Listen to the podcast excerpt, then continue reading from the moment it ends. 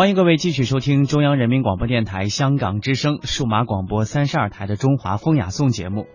中国书法是以中国文化为内涵，以汉字为基础的独特视觉艺术。中国书法的特点是一笔一画、一字一文的有机整合，浑然天成，错落有致，或刚或柔，常常被认为代表书写者的一种意境或独成一家，对后世影响深远。接下来的时间，由来自彝族的青年书法家阿木热哈用亲身的经历为我们介绍中国书法的各种书体发展流变以及文化内涵。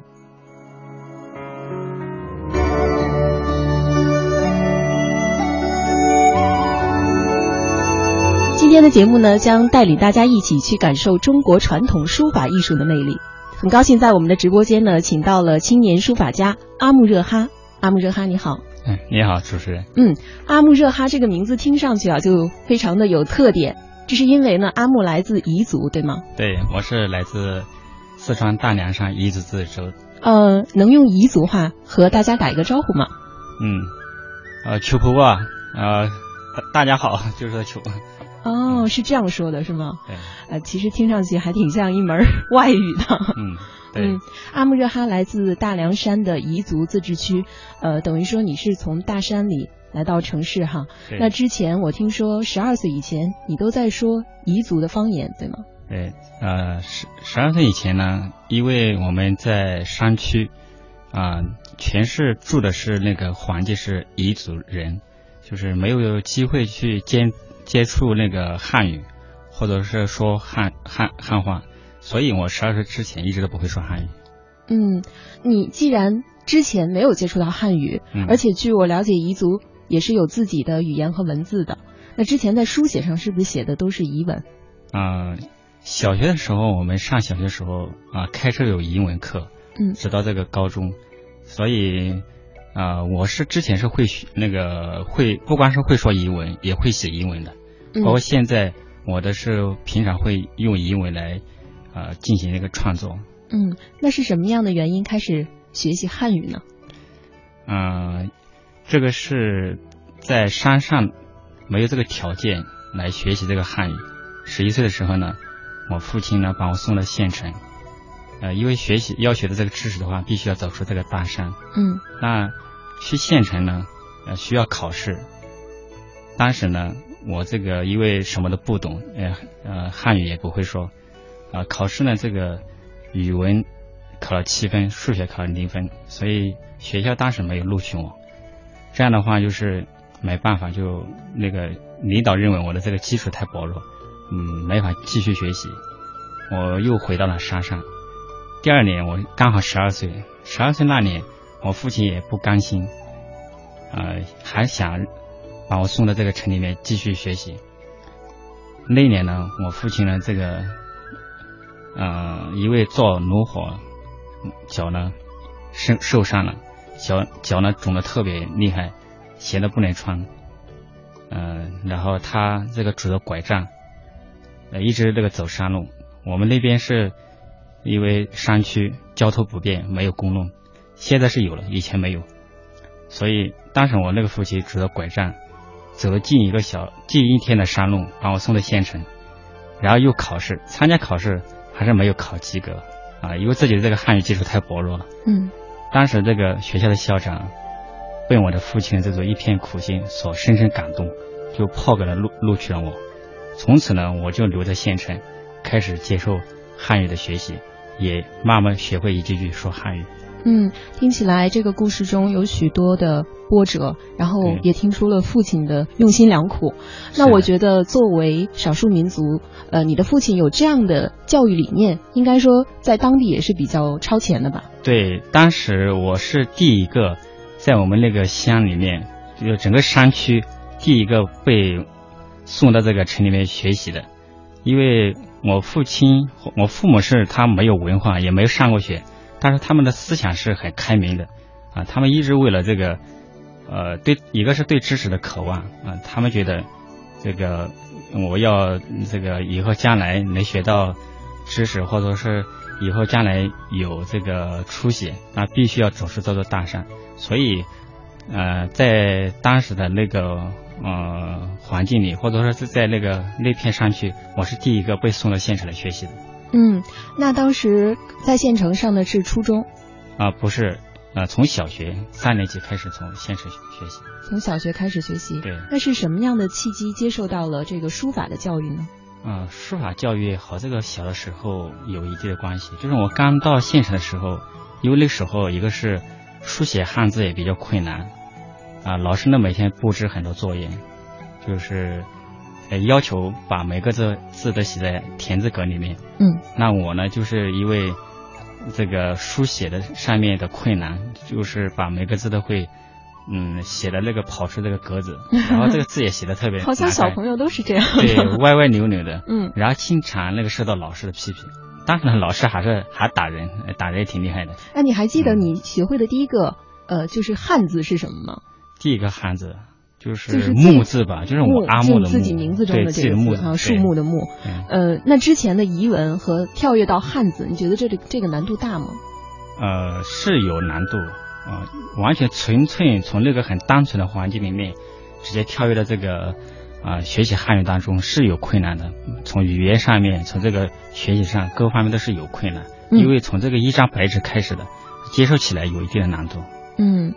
可是你现在已经是青年书法家了，可以说是汉字领域的，呃，非常杰出的人了。从最初的根本不会说不会写，走到现在这一步，其中有非常多的不容易吧？怎样开始的与书法结缘？从小因为一个是字一直写的不好，所以后来是就是，呃，心里面要想的是要立志把这个字写好。嗯。所以我到一直从这个小学五六年级就开始，五六年级开始就。喜欢上了这个书法，其实当时就是对书法没什么概念，也不懂什么叫书法，连这个字帖都没见过，呃，以为是书法就是语文课本上印刷的那种美术字体，其实不是。那到后来高考之后呢，我就开始报考这个艺术院校，啊，开始这个接呃正规的接受这个书法专业的训练。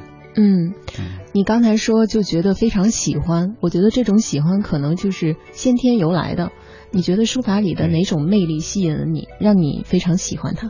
啊，啊，书法这个魅力是很大的，因为它的这个魅力，所以我从这个大梁上克服这个重重困难，困难来到这个北京学习。其实这个书法的这个线条呢，和我们这个内心是相连的。啊，我们呃通过这个写毛笔。那个墨汁其实是从我们的这个内心世界流动出来的。那首先我们练书法或者写这个书法作品的时候呢，首先要感动自己。嗯。啊，只有感动自己，才能感动别人。所以书法的魅力在于它超越了文字，或者超越了文字的内容，或者超越了这个啊图案呃的图像。嗯。啊，这是它一种持久的魅力啊，它能够打动别人的地方。嗯，因为我们都说，呃，书法艺术嘛，它好像其实也是一种符号的存在形式。我们在看的时候就觉得它很美，在这里面蕴含着许多中国的传统文化，对吧？对。嗯，那你最开始接触书法的时候，就是写的是什么体呢？呃，写的是篆书。我是从这个呃篆书开始入手的，也是按照我们这个呃这个书体的演变。嗯啊，顺序来学的，从篆、隶、草，呃，行楷，按照这个顺序来学的。那说到书体的演变啊，其实就特别想请专业的人士，向我们大众普及一下 这个书体的演变。刚才你也大致说了一下这个顺序哈，这其中有一个具体的演变过程吗？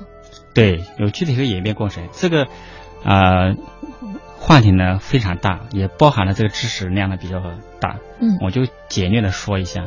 其实这个书体的演变，它最早呢，这个起源于这个科幻符号，然后呢，到这个甲骨文，甲骨文是大家的比较所呃认识呃熟知的，嗯。啊，甲骨文那也就文字就很成熟了，然后到这个金文啊，两周的这个金文主要是西周的金文，嗯，然后到这个秦代的文字，秦代主要是以小篆为主。啊，小篆是标准统一的书体了，嗯，然后到。汉代的隶书，汉代隶书呢很重要，而且很兴盛，因为汉代隶书的出现，啊是这个古文字和今文字的一种一个分水岭，啊，一在隶书以前呢，那个书法是以线条来表现的。线条来对，以线条来表现，因为这个篆书的它线条只有直线和弧线，基本上以线条来表现。嗯，那隶书出现之后呢，就产生了这个笔画。我们今天所说的、呃所看到的或所知道的笔画是从隶书开始的。就是说，我们的横平竖直撇捺，就是对点画呃、小学生从一点开始学起的，这些都起源于隶书，隶书？起源于隶书，所以隶书是的产生是古文字和金文字的一个区别，它相当于是金文字了。哦，金文字就对是今文字天和古呃和古代的一个的区别一个分水分水岭，嗯对分水岭，它它的隶书的产生很重要，所以啊，隶书在汉代是呃非常兴盛的。呃，隶书以后呢，呃，在魏晋啊、就是魏晋呢出现了像那个我们大家那个知道的书圣王羲之啊、嗯王羲之是被尊称为书书圣，他而且呃行书的成就是最高。呃，晋唐这两座是那个历史呃中国书法史上的两座高峰，所以这个晋东晋就是晋人的行书，呃南北朝的这个魏碑啊，主要是北朝的这个魏碑，然后这个到唐代的这个楷书和这个狂草是必存的啊，楷书到这个唐代之后呢，发展到了巅峰啊，嗯达到登峰造极的境地。嗯。那么楷书和隶书的区别，楷书应该是在隶书基本上的一个发展，对吧？对楷呃，它的区别又表现在哪？呃，楷书呢，在隶书的基础上呢，再进行更那个呃更严谨了，就是在节字上、用笔上、法度上更严谨了。嗯，就把这个隶书的这个包挑啊，隶书有个长头叶尾，把那个包挑给去去掉了。啊，嗯写的呢这个笔画呢，就是没有那种波势那么明显。嗯，呃，我的感受啊是比较感性的认识，我想可能很多听众都和我是一样的，就是我们现在日常使用最多的应该是楷书，包括我们在这个呃电脑上打字也是，大家会选择宋体或者是楷体哈、对。这个离我们生活特别近，而且我觉得这个字体看上去呢比较舒服，然后它是有一种圆润的感觉的，嗯。而隶书呢相较我就觉得它特别的硬朗，对，这个印啊，是因为是隶书最最早就在汉碑是刻在石头上面，嗯。它，所以我们和看到那个字帖上面啊、贴上面和那个碑上面感觉是不一样的，嗯，因为贴上面给的感觉是比较粗犷豪放，比较质朴，嗯。它确实有一种硬朗很结实的感觉。那这个贴上面这个东西呢，就是它比较圆润，就是比较流流畅，嗯。啊，比较流美，所以我们肯定更，呃，就更一个是更多的人呢喜欢或者呃能够接受这个楷书或者行书，而且楷书和行书是它的呃实用价值是这五种书体里面是最高的，啊最高最普遍的。嗯，我可不可以理解？呃，刚才您说这个隶书是因为它书写在碑文上，呃，是不是说这个呃书写方式的变革，或者说是进步和发展，也造就了这个字体上面的发展？对，这个是呃这样的。嗯，那楷书以后呢？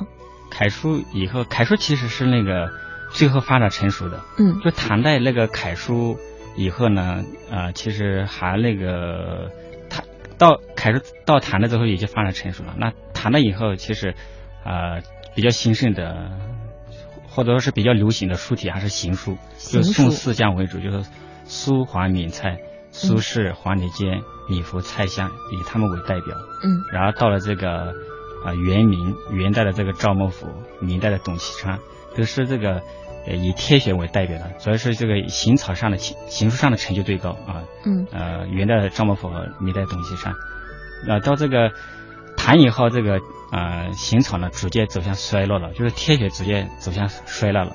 到清代之后呢，它这个因为帖学走向衰落之后呢，就是提到清代呢开始提倡这个碑学，所以在清代呢出现了很多的碑学大家，像那个伊比说啊啊这个邓石如、赵之谦啊嗯。等等之类的，所以这个到清代时候碑学是很兴起的。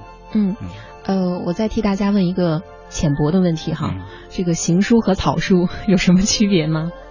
行书就是它啊、一个是认读上就是比较不比较容易认识啊，嗯。它呃笔画呢有那个有那个年代关系，但是呢嗯。年代关系就没那么强烈，就是嗯。容易认认识。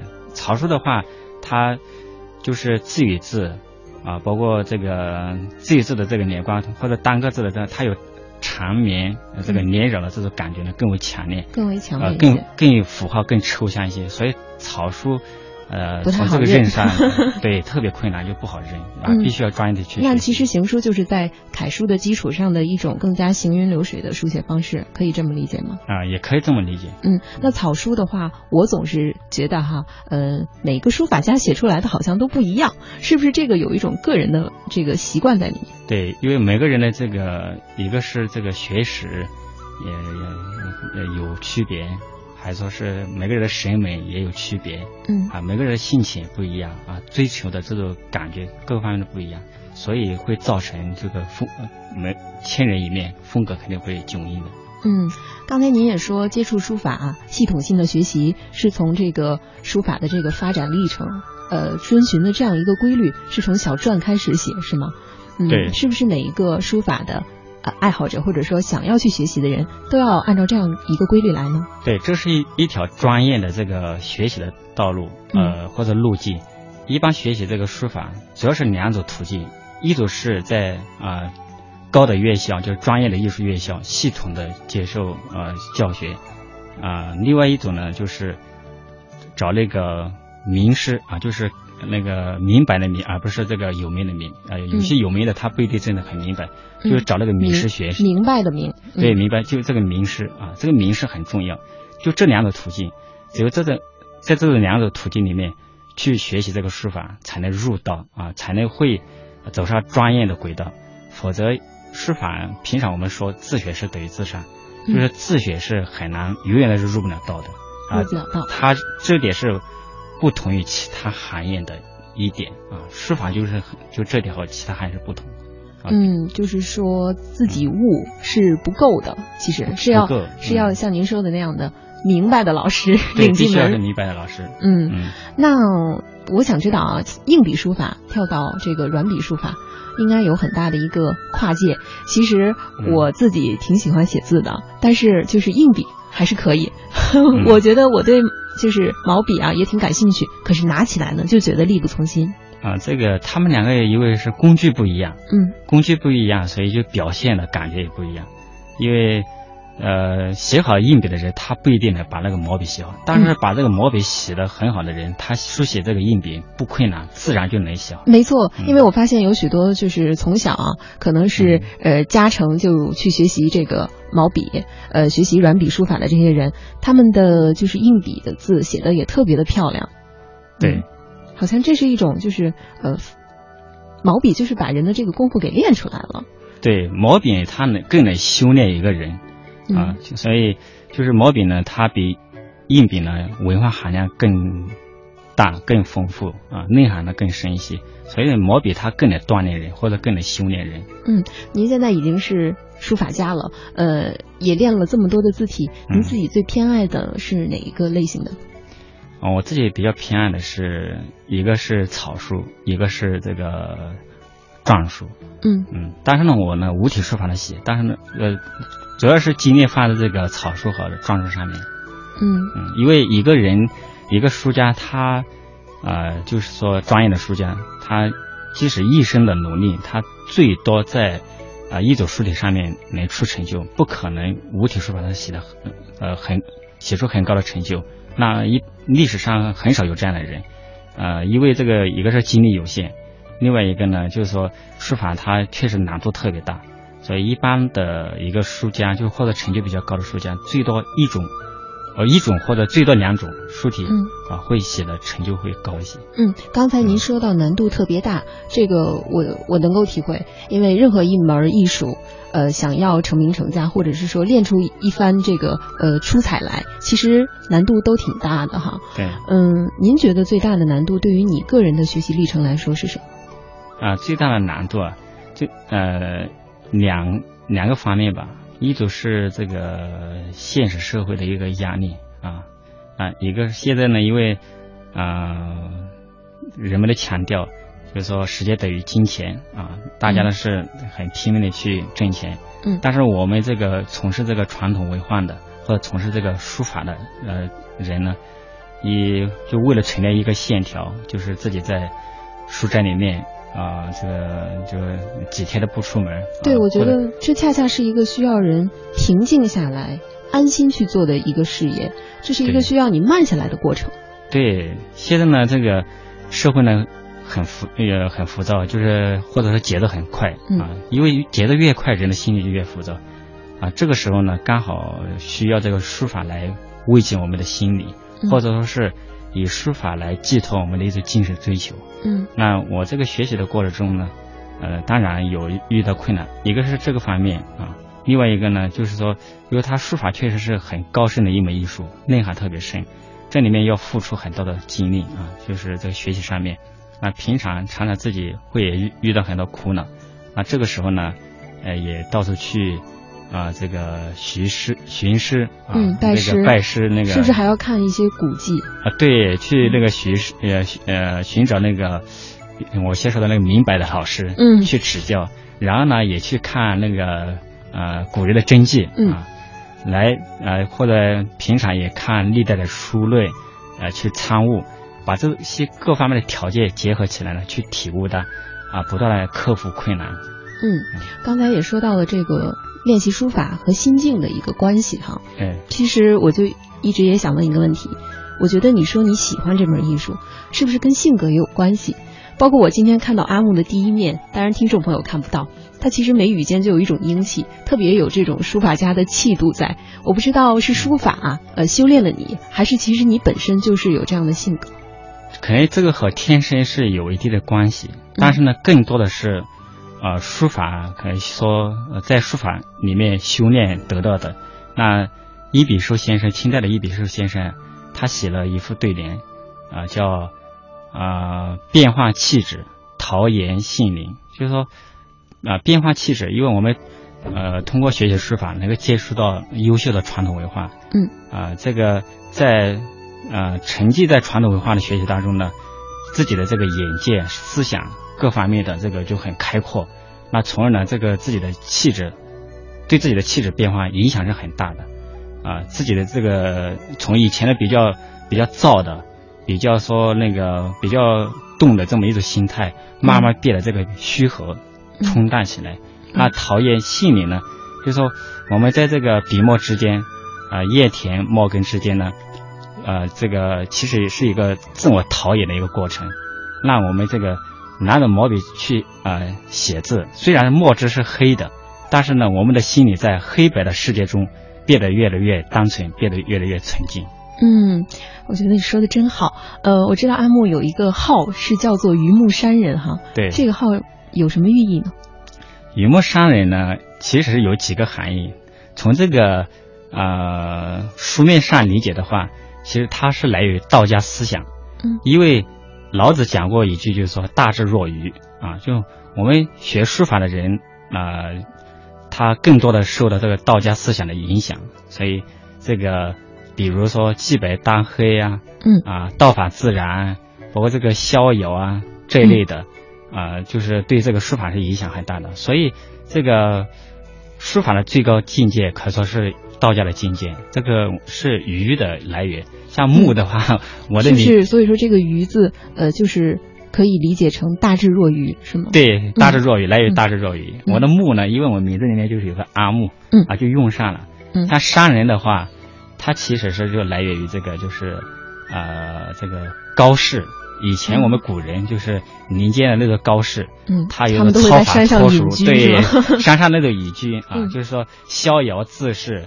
就是有着自得其乐的这么一种，就是很逍遥、很自在的，嗯，就是，就是他和这个世俗之世俗社会之间呢拉开了一定的距离，嗯，啊，这个价值取向呢，刚好透露着我对这个生活或者对艺术的一种取舍，嗯，所以你知道吗？我看到你这个号的时候，我就有一种感觉像神仙一样飘渺的感觉，真的大隐隐于市，应该就是这样的一个意思哈。对，这个这个是我的一种精神追求，嗯，当然了，这里面呢。呃，除了这个，呃，它的来源以外，我这里面也蕴含着我对这个家乡的那片山、那片水的一个眷恋。嗯，因为我是从那个大凉山。对大凉山来的，我家住在这个海拔三千多米的这个高山上，那从小那片山、那片水滋养了我，所以我这个商人是和这个家乡的这个故土情节是连为一体的。嗯嗯。